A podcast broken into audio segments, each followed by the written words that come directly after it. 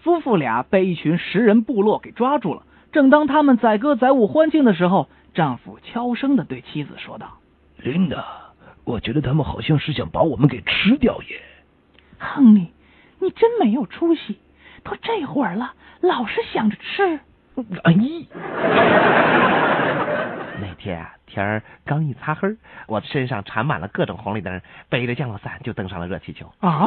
当热气球飞临你嫂子他们家上空的时候，我一个俯冲就跳出了热气球。哎呀，多危险呐、没事儿，我练过跳伞，我拉着降落伞绳子，浑身上下闪着红绿灯，一下就落到一个平房的院子里了。啊，正巧院子里有一位大妈正在乘凉呢，就听咚的一声，把大妈吓了一跳。那肯定得吓一跳啊！我就问了，呃请问大妈这是什么地方？大妈怎么说呀？这大妈颤颤巍巍的说，这这儿是地球。 打。